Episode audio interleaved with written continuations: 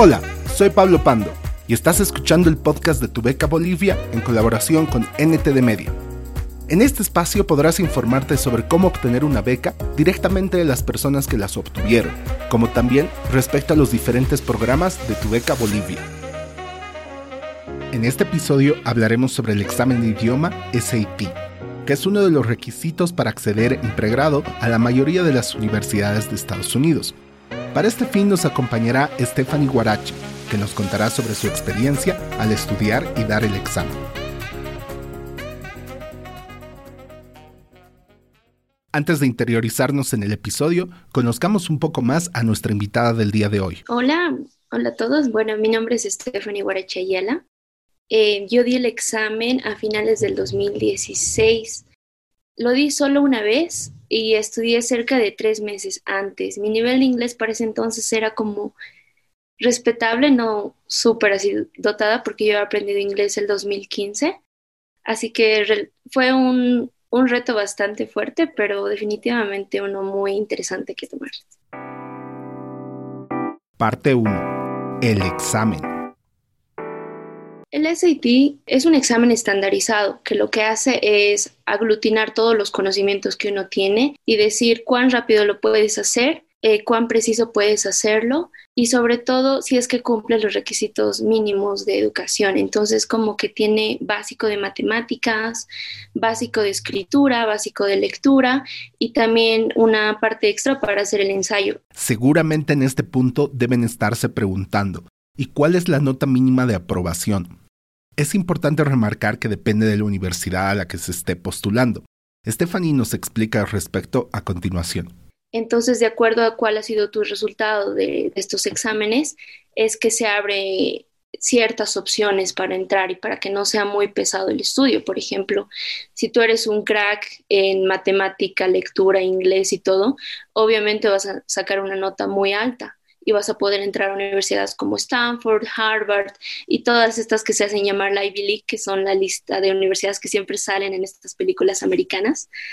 Entonces, eh, depende mucho. Y también no es que unas personas sean más inteligentes que otras, sino que te adecua a la universidad que mejor te ayudaría a ti a estudiar y aprender. ¿Y dónde podemos encontrar más información sobre este examen? Cuando estábamos planificando el contenido de este episodio, vimos que los primeros resultados en Google no eran sobre el mismo. Así que presten mucha atención a lo que nos comenta Stephanie a continuación.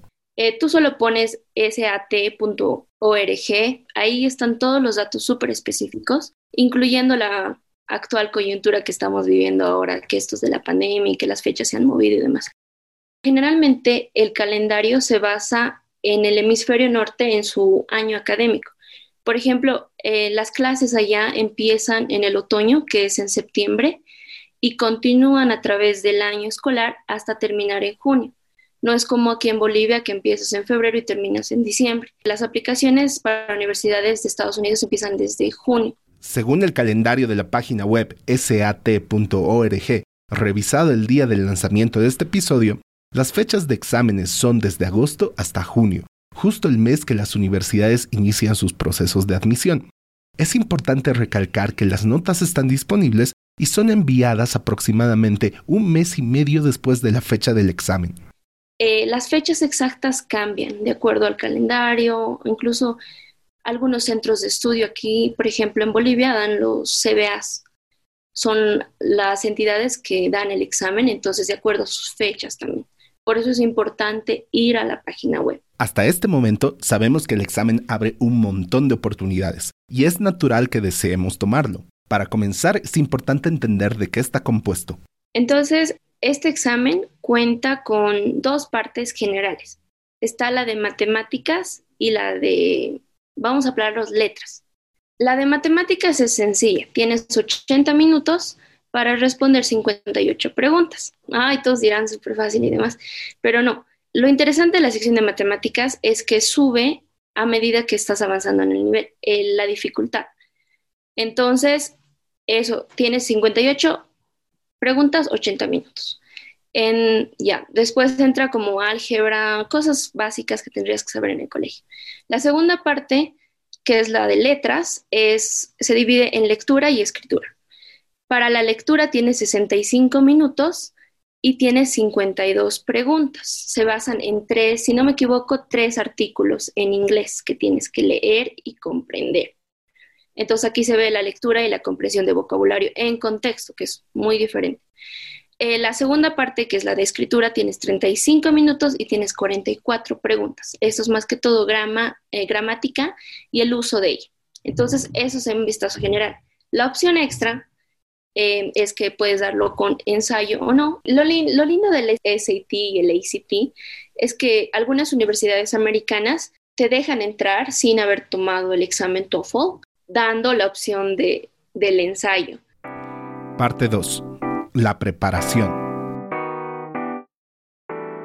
Lo que me ayudó mucho es que leía muchos artículos y se ha costado un montón de tiempo entenderlos porque tenía que traducir, pero a la misma vez trataba de buscar técnicas. Por ejemplo, eh, el hecho de que el español y el inglés vengan de raíces latinas, del latín, ayuda muchísimo porque existen muchas palabras que te das cuenta cómo funcionan, qué podrían significar.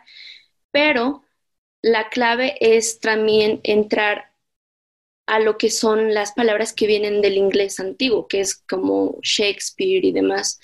Entonces, como intercambiar entre artículos relativamente nuevos de revistas, a tratar de leer un poco de literatura, aunque no se entienda, es muy importante, especialmente en el ensayo de literatura, en donde tienes que leer y entender el contexto de las palabras. Es como lees de una oración, reconoces A, B, C y D, pero no reconoces X, si reconoces A, B, C y D, puedes tratar de entender qué significa X. Y eso es aprender el idioma en contexto, que es algo que no se enseña mucho, o bueno, a lo que yo he visto no se enseña mucho en los institutos de inglés. Entonces, aprender a leer de esa forma ayuda muchísimo. Y también aprender a leer las, mm, ¿cómo se llama esto? Las raíces de las palabras. Le preguntamos a Stephanie de qué elementos se componía su rutina de estudio y nos comentó lo siguiente. Em, pues existen dos formas. Yo creo que em, la primera es entretenimiento, definitivamente. Por ejemplo, yo me acuerdo que veía eh, Friends, esta serie, todo el tiempo y con subtítulos. Uno, para leer rápido, porque creo que nos, nos falta como agilizar en español y en inglés, porque aquí nadie lee. Entonces, como que aprender a leer los subtítulos te ayuda aunque no entiendas y recordar todo el tiempo estar en un contexto en que te estés alimentando y estés usando las palabras. Lo interesante de aprender un idioma es que mientras más lo uses, más se te queda. Si no, si digamos estudias una hora al día y estás ahí y después estás viendo la película en español con el doblaje de México, obviamente no, no se te va a quedar, ¿no? Entonces, eso es uno. Em, por el lado más académico, yo diría, por ejemplo, lo que yo hacía eh, era agarrar libros y no importa, abría en cualquier, en cualquier parte del libro y trataba de leer al menos un párrafo y lo cerraba y después pensaba en eso. Y eso hace mucho que el cerebro esté en constante estimulación. Mientras el cerebro está más estimulado, más abierto está para encontrar palabras, conexiones y o sea, los libros aquí se pueden, en inglés se pueden encontrar muy baratos, especialmente en los puestos de ropa usada, que a veces donde venden un montón de artefactitos está un libro botado y te lo venden a 10 pesos. Obviamente no vayas muy interesado porque las doñitas se dan cuenta y te suben el precio más alto. Entonces, como que tratar siempre de estar en eso, incluso los videojuegos es un excelente lugar para aprender inglés. Y otro recurso que pueden utilizar es ir a la, hay una página que se llama Gutenberg, y ahí pueden encontrar un montón de libros clásicos y todos son, todos son legales, así que no se preocupen que no están robando a nadie.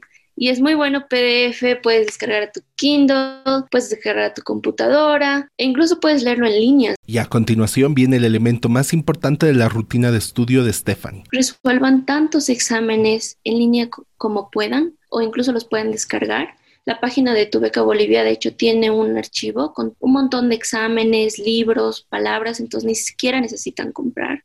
Y es interesante porque a medida que estás practicando con los exámenes, te estás dando cuenta cuáles son tus debilidades, cuáles son tus fortalezas y qué son las cositas que tienes que buscar. Pueden encontrar los recursos mencionados en la dirección tubecabolivia.com diagonal guías guion de guion exámenes. Una de las grandes dudas al momento de prepararse para un examen es estudiar solo o en grupo. Uno de nuestros invitados del episodio 11 sobre el examen TOEFL nos comentaba que era una mala idea estudiar en grupo con personas que tienen el mismo nivel que uno, porque generalmente se refuerzan los errores. A esto Stephanie nos comenta de algunas alternativas para interactuar con personas que tienen como lengua nativa el inglés.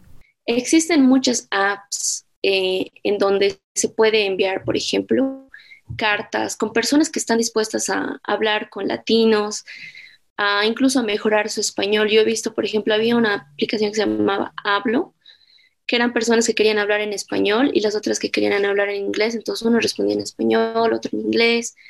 Y era muy bonito para expandirse un poco más. Había otro que se llamaba Slow, por ejemplo, que también es para escribir cartas y puedes elegir el idioma en, en que quieres escribir tu carta. Entonces las aplicaciones yo creo que es un gran espacio para poder hacerlo. Como ya están al tanto, el examen se compone de las partes de lectura, escritura, matemáticas y preparación de ensayos. Esta última es opcional. A continuación, Stephanie nos dará recomendaciones de estudio para cada una de las partes, comenzando por la lectura. Pues la parte de la lectura, em, si no me equivoco, o sea, sí son, sí hay un número exacto de preguntas, ¿no? Pero estas están basadas en tres artículos. Generalmente es, uno es artículo científico, entonces ahí van a ver como términos que no, necesariamente tienes que entender, pero más o menos tienes que darte una idea de qué está hablando. Em, existe humanidades que pueden entrar ahí como artículos de humanidades, pues no sé, cosas como de ciencias sociales. Y em, está la otra que es de literatura. Y en literatura casi siempre son extractos de libros, ensayos.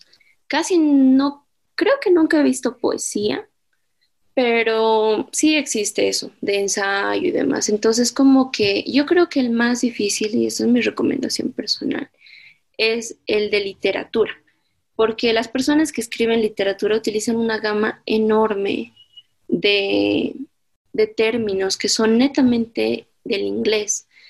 Entonces, y mi recomendación es leer más novelas.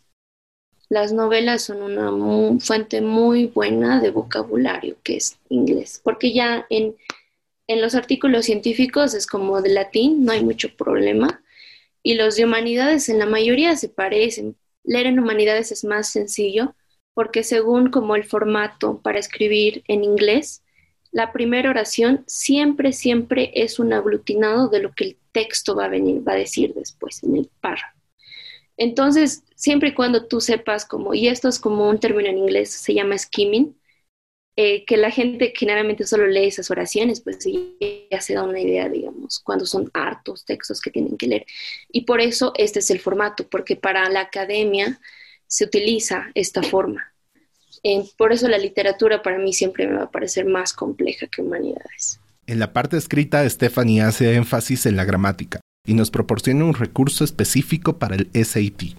Pues eso es medio complicado. A mí nunca me ha gustado la gramática, pero yo creo que practicar, por ejemplo, hay una página muy buena que es especialmente hecha para el SAT. Te da puntos, te da tips en donde te has equivocado y para estudiar gramática es buenísimo. La página web es prepfactory.com. Y respecto a la parte matemática, pues igual rapidez y también saber utilizar tu calculadora a tu favor. Eh, creo, si no me equivoco y si no han cambiado las reglas desde la última vez que la tomé, eh, sí se puede utilizar un calculador. Y mientras más rápido lo domines, mejor. Y el, lo lindo de matemáticas es que mientras más estás practicando, más te estás dando cuenta de cuál es la estructura y generalmente siempre es lineal hacia arriba con dificultad. Y otra cosa, en matemática em, se toma más que todo la velocidad y la precisión. Entonces, algo que nos han enseñado nosotros cuando estábamos a punto de dar el examen era, ¿lo puedo resolver sí o no? Si tu respuesta es sí, lo resuelves. Si tu respuesta es medio que no, tal vez, déjalo y va, ve a la siguiente. Porque hay tantas preguntas que necesitas que llenar que puedes dejarlas difíciles para el final. Porque intentar responder pregunta 2 mientras podías haber respondido, respondido 3, 5 y 6, te conviene 3, 5 y 6 que pregunta 2. Entonces, eso para matemática. ¿Y respecto al ensayo? Y pues lo del ensayo es más que todo la estructura. Es importante buscar en internet estructuras de ensayo para estos exámenes, pero es bien sencillo, es como un párrafo de inicio, eh, tres cosas que vayan acorde a tu argumento y la final. Generalmente es la estructura, pero depende mucho. Em, lo que más que todo testean es cómo puedes formar una idea y cómo puedes responder críticamente. Y no es tan difícil, por ejemplo, te dicen, mm, ¿por qué te gustan las golosinas? Esto es un ejemplo súper sencillo, así que no piensen que va a venir, pero digamos, ¿por qué te gustan las golosinas? Tú piensas y dices, bueno, porque son rosadas, porque saben rico y son baratas. Y ahí tienes ya tus tres puntos que fundamentan. Es lo mismo, tienes que ser rápido y digamos te dicen cuál es tu posición de acuerdo a la discriminación en Estados Unidos. Puedes decir, mucha gente muere inocentes, como este caso que ha habido. Eh, puedes decir que no ayuda, no sé, a la economía o no sé, que, que pero tienes que pensar rápido. Han visto y ya estoy un poco oxidada, pero yo creo que las mentes que dan estos exámenes todavía tienen 17, 18 y 16, así que confío en su creatividad, chicos. Le consultamos a Stephanie si tenía algún consejo adicional de preparación para el examen y nos respondió lo siguiente. Pues este es un consejo, pero no es personal. Pero, por ejemplo, mi compañera de cuarto, cuando yo estaba allá en China, eh, ingresó a Harvard y era una de las tres chinas que había logrado ingresar y yo la observaba. Entonces lo que ella hacía antes de dar un examen, se dormía primero cada que estaba cansada de estudiar. Ella tomaba como una siesta de 30 minutos. Se levantaba toda energizada, se lavaba la cara, el rostro, tomaba siempre cosas muy sanas y se ponía a estudiar. Y me pareció algo muy saludable de hacer porque creo que tenemos esta cosa de que tenemos que estudiar hasta el último, ¿sí? Entonces mi consejo es que coman bien, cosas sanas, nada de tu pollito y demás, y cosas que sean livianas. Eh, por ejemplo, las nueces es como un superalimento para el cerebro y dormir bien, porque si no duermes, tu cerebro no elimina la información innecesaria. Entonces, si tú te has pasado la noche antes del examen estudiando, el cansancio mismo, porque tienes que estar tres horas en ese examen, te va a botar. Yo, yo conozco gente que se ha dormido en sus exámenes y ha reprobado. Entonces, dormir y comer bien y estar relajado. Si es posible, no estudiar la noche antes. Parte 3. El día del examen. ¿Y qué debemos verificar antes de iniciar el examen? Pues primero es ir con ropa muy cómoda. Como ya había dicho, el examen dura eh, muchas horas. Eh, te dan un espacio en el medio para poder ir a tomar agua y demás, pero como es un examen muy estricto, tampoco te puedes movilizar mucho. Em, no llevar celular. Em, tratar siempre de tener, eh, los exámenes te piden, si no me equivoco, un lápiz que es 4B. Y si no es 4B, no puedes dar el examen. Entonces, tu lápiz es lo primero que tienes que revisar tu borrador y tu tajador. No necesitas nada más. ¿Cuál es la recomendación más importante para afrontar el examen? Dar este examen es como jugar Jenga. Cuando juegas Jenga, sabes qué fichas están suaves, entonces vas y mueves esas primero. Después sabes cuáles son las que necesitan como moverse con calma y ves, y las que no puedes mover. Entonces uno también tiene que ser bien honesto consigo mismo, no así como esta pregunta la puedo resolver y sin capricharse, no eso te va a quitar tiempo, vas a perder y no es inteligente. Juégalo como una yeca. Parte 4. Recomendaciones finales. Eh, si digamos tú quisieras dar este examen porque no se te trae, realmente quieres estudiar, pero a veces no se cuenta con los recursos, em, yo sé que en la página existe una opción que es de becas. Em, no sé exactamente cómo trabaja el sistema aquí en Bolivia, pero yo sé que si puedes entrar o mandarles un correo o incluso hablar con los centros, se puede hacer una forma de que puedas, puedas dar el examen sin necesidad de pagar, lo cual creo que es una opción muy importante y que todos deberían saber. También se puede gestionar el, precio, digamos, de dar este examen mediante los consejeros de cada, de cada um, colegio y con la misma oficina central. Muy aparte de eso, una vez si tú ya has dado los exámenes y quieres enviar tus resultados a las universidades a las que estás aplicando, esto se hace con un costo. En la época en que yo envié, 2017, costaba 11 dólares enviar a cada universidad. Entonces, si digamos estás aplicando 10 universidades, se hace como mucho dinero. Lo que se recomienda es enviar, es poner la lista de universidades a las que quieres enviar antes de dar el examen. Obviamente esto es como tiene su riesgo porque no llegas a saber qué nota estás enviándoles, pero también es como muy buen truco para salvar dinero. Otra opción que se puede tomar también es que los, los resultados se pueden descargar en PDF. Y aunque muchas universidades te exigen el resultado de la página por temas de que algunas personas les gusta falsificar no sé qué, tú puedes hablar con tu universidad a la que estás aplicando y decirle, ¿sabes qué? Yo he tomado el examen y te puedo enviar el PDF. Y así también puedes enviarlo sin necesidad de pagar. Bueno, son opciones que para, para también aliviar los gastos, ¿no? Y la última ah, recomendación que tengo es que aunque no, no lo hagan, digamos, para aplicarse a una universidad, es muy bueno que hagan este tipo de exámenes y practiquen, incluso para su propia ganancia personal, especialmente el escribir y el leer, porque las cosas que tú aprendes en este examen son cosas que se van a aplicar en la universidad todo el tiempo. Escribir ensayos, escribir rápido. Yo estoy estudiando, por ejemplo, en una universidad americana y les juro que tengo que leer 50 páginas en inglés en un día para responder al día siguiente. Entonces, si no hubiera encontrado un método de leer rápido y entender, me hubiera sido bien difícil poder cumplir con las exigencias que una educación en el exterior te exige. Entonces, em, nada, más decirles eso y pues suerte con todo, no se desanimen, es importante soñar, pero también es importante planear ese sueño. Si esto les da un escalón arriba, háganlo con todo.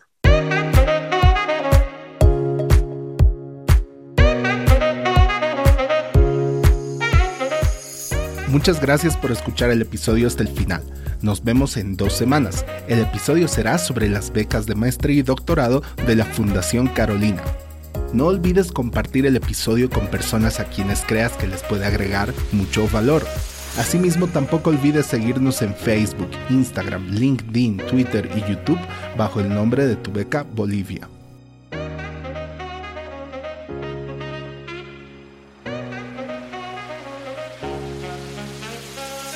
Esta es una colaboración de NTD Media para tu beca Bolivia.